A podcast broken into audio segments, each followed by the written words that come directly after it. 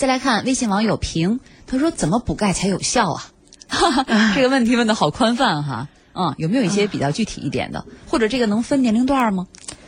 呃，补钙的问题呢，它如果效果好，一定是你吸收的效果好。吸收的过程呢，有食疗这一部分，也有吃钙片加维生素 D 的这一部分。呃，我们主张年轻人多用食疗、健身的方法，晒太阳，避免一些不良的行为习惯。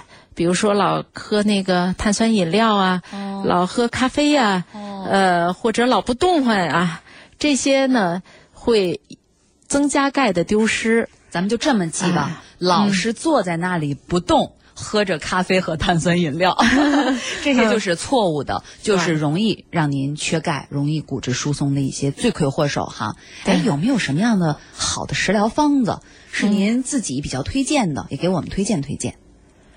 呃，食疗的方法还是很多的，像很多网友、很多听众朋友都在做。嗯，呃，其实，在钙含量比较高的食品里头，酸奶、牛奶、嗯，奶酪这些属于奶制品。嗯，鱼类的呢，沙丁鱼、三文鱼，这个金枪鱼，钙的含量相对比较高。嗯，呃，在植物里的一些叶类蔬菜。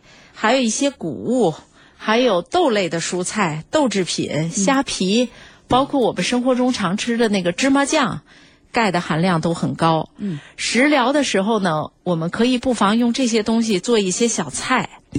呃，然后比如说，有的人吃牛奶，他对牛奶当中的一些成分过敏，拉肚子，拉肚子，嗯，肚子疼，对，他不适合喝牛奶，我们可以改成酸奶。哦，啊。酸奶有一部分人呢，它里头有一些菌类，有的人吃它大便通畅很好，也有人吃它也腹泻。那我们可以改用其他的豆制品。豆制品，哎，豆制品、豆类食物，比如说那个豌豆，嗯，这些钙含量是比较高的。嗯，但是也不是适合所有的人。比方他说肾肾功能不全的病人吃豆类的食物。可能加重他肾的负担，所以补钙呢是多种方式。呃，我们要全面的吸取营养。如果单一类的，我只认豆制品，我光吃豆制品，我不吃鱼不吃肉，那你其他的物质吸收就会受到影响，也会间接影响你钙质的吸收。对，所以说呀，补钙它是一个基础，吸收它才是关键。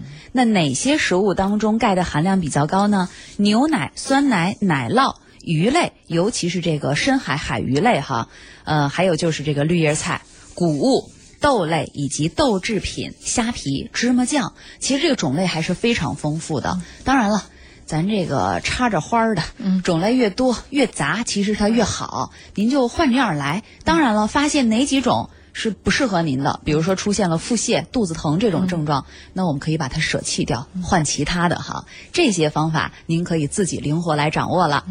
我们来看看微信网友白云，他说：要想预防骨质疏松啊，就应该适当的加强体育锻炼。这食疗上呢，吃些芝麻酱，还有虾皮，还有豆制品为好，多多在户外晒晒太阳，补充维生素 D。嗯。说的很好啊，说的特别棒哈，嗯。嗯，所以说啊，其实像这种所谓的食疗方子也好，其实就是我们生活当中的点滴。如果说您是一个注重生活品质的人，您是一个关注个人健康的人，其实啊，这都是我们老生常谈的一些话题了。但是，就像我们的编辑小颖她妈妈似的哈，虽然可能这些知识自己都知道。但是有没有把掌握的知识真正转化成生活当中您去做的那件事儿呢？我们还是建议叔叔阿姨们，咱不仅听了节目了，还要把节目当中了解的这些内容，咱真正做起来，对不对？对，好，